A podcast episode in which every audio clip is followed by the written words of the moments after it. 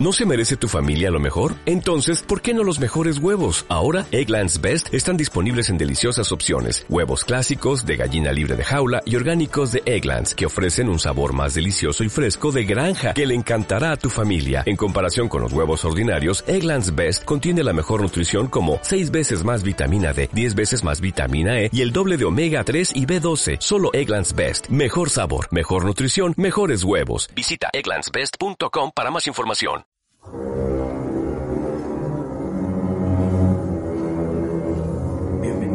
Nuevamente a este espacio sin tiempo. Hoy, Gabriel García Márquez nos enseña la importancia de creer en los cuentos de espantos.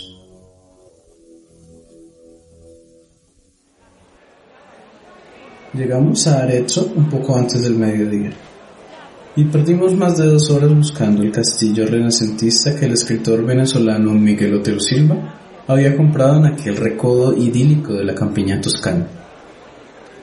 Era un domingo de principios de agosto, ardiente y bullicioso, y no era fácil encontrar a alguien que supiera algo en las calles abarrotadas de turistas. Al cabo de muchas tentativas inútiles, volvimos al automóvil Abandonamos la ciudad por un sendero de cipreses sin indicaciones viales, y una vieja pastora de gansos nos indicó con precisión dónde estaba el castillo. Antes de despedirse nos preguntó si pensábamos dormir allí, y le contestamos, como lo teníamos previsto, que solo íbamos a almorzar. Menos mal, dijo ella, porque en esa casa espantan.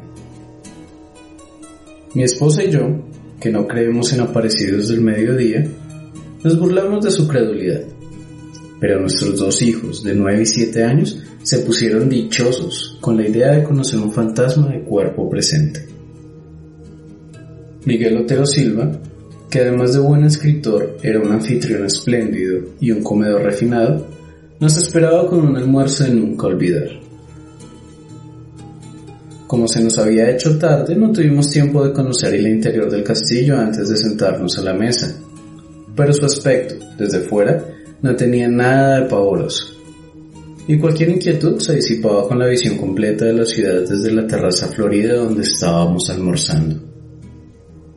Era difícil creer que en aquella colina de casas encaramadas, donde apenas cabían 90.000 personas, hubieran nacido tantos hombres de genio perdurable. Sin embargo, Miguel Otero Silva nos dijo con su humor caribe que ninguno de tantos era el más insigne de Arezzo. El más grande, sentenció, fue Ludovico. Así, sin apellidos, Ludovico. El gran señor de las artes y de la guerra, que había construido aquel castillo de su desgracia, y de quien Miguel nos habló durante todo el almuerzo. Nos habló de su poder inmenso, de su amor contrariado, y de su muerte espantosa. Nos contó cómo fue que en un instante de locura del corazón había apuñalado a su dama en el lecho donde acababan de amarse, y luego asusó contra sí mismo sus feroces perros de guerra, que lo despedazaron a dentelladas. Nos aseguró, muy en serio, que a partir de la medianoche el espectro Ludovico deambulaba por la casa en tinieblas, tratando de conseguir el sosiego en su purgatorio de amor. El castillo, en realidad, era inmenso y sombrío. Pero a pleno día, con el estómago lleno y el corazón contento, el relato de Miguel no podía parecer sin una broma como tantas otras suyas, para entretener a sus invitados. Los 82 cuartos que recorrimos, sin asombro después de la siesta, habían padecido toda clase de mudanzas de sus dueños sucesivos. Miguel había restaurado por completo la planta baja y se había hecho construir un dormitorio moderno, con los suelos de mármol e instalaciones para sauna y cultura física. Y la terraza de flores intensas donde habíamos almorzado. La segunda planta, que había sido la más usada en el transcurso de los siglos, era una sucesión de cuartos, sin ningún carácter, con muebles de diferentes épocas, abandonados a su suerte. Pero en la última se conservaba una habitación intacta, por donde el tiempo se había olvidado de pasar. Era el dormitorio de Ludovico. Fue un instante mágico. Allí estaba la cama de cortinas bordadas con hilos de oro y el sobrecama de prodigios de pasamanería, todavía cartonado por la sangre seca de la amante sacrificada. Estaba la chimenea con cenizas heladas y el último leño convertido en piedra, el armario con sus armas bien cebadas y el retrato al óleo del caballero pensativo en un marco de oro pintado por alguno de los maestros florentinos que no tuvieron la fortuna de sobrevivir a su tiempo.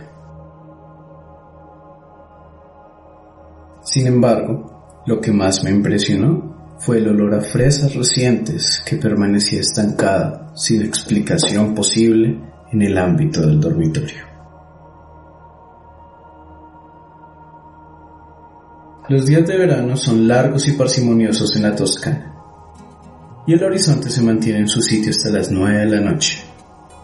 Cuando terminábamos de conocer el castillo eran más de las 5, pero Miguel insistió en llevarnos a ver los frescos de Piero de la Francesca en la iglesia de San Francisco. Luego nos tomamos un café bien conversado bajo las pérgolas de la plaza, y cuando regresamos para recoger las maletas encontramos la cena servida. De modo que nos quedamos a comer. Mientras lo hacíamos, bajo un cielo malva con una sola estrella, los niños prendieron unas antorchas en la cocina y se fueron a explorar las tinieblas en los pisos altos. Desde la mesa oíamos sus galopes de caballos herreros por las escaleras, los lamentos de las puertas, los gritos felices llamando a Ludovico en los cuartos tenebrosos. Fue a ellos a quienes se les ocurrió la mala idea de quedarnos a dormir. Miguel Otero Silva los apoyó encantado, y nosotros no tuvimos el valor civil de decirles que no. Al contrario de lo que yo temía, dormimos muy bien. Mi esposa y yo en un dormitorio de la planta baja y mis hijos en el cuarto contigo. Ambos habían sido modernizados y no tenían nada de tenebrosos. Mientras trataba de conseguir el sueño, conté los doce toques insomnes del reloj de péndulo de la sala y me acordé de la advertencia pavorosa de la pastora de gansos. Pero estábamos tan cansados que nos dormimos muy pronto, en un sueño denso y continuo, y desperté después de las siete con un sol espléndido entre las enredaderas de la ventana. A mi lado, mi esposa navegaba en el mar apacible de los inocentes. Qué tontería, me dije, que alguien siga creyendo en los fantasmas por estos tiempos. Solo entonces me estremeció el olor de fresas recién cortadas y vi la chimenea con cenizas frías y el último leño convertido en piedra.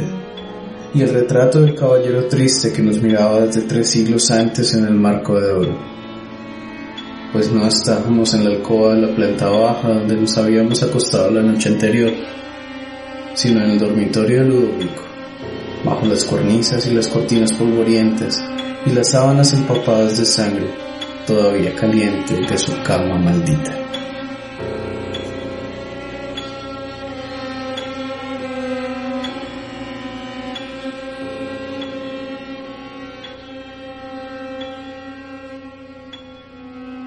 Espantos de agosto, tomado de los doce cuentos peregrinos. Gabriel García Márquez, 1991.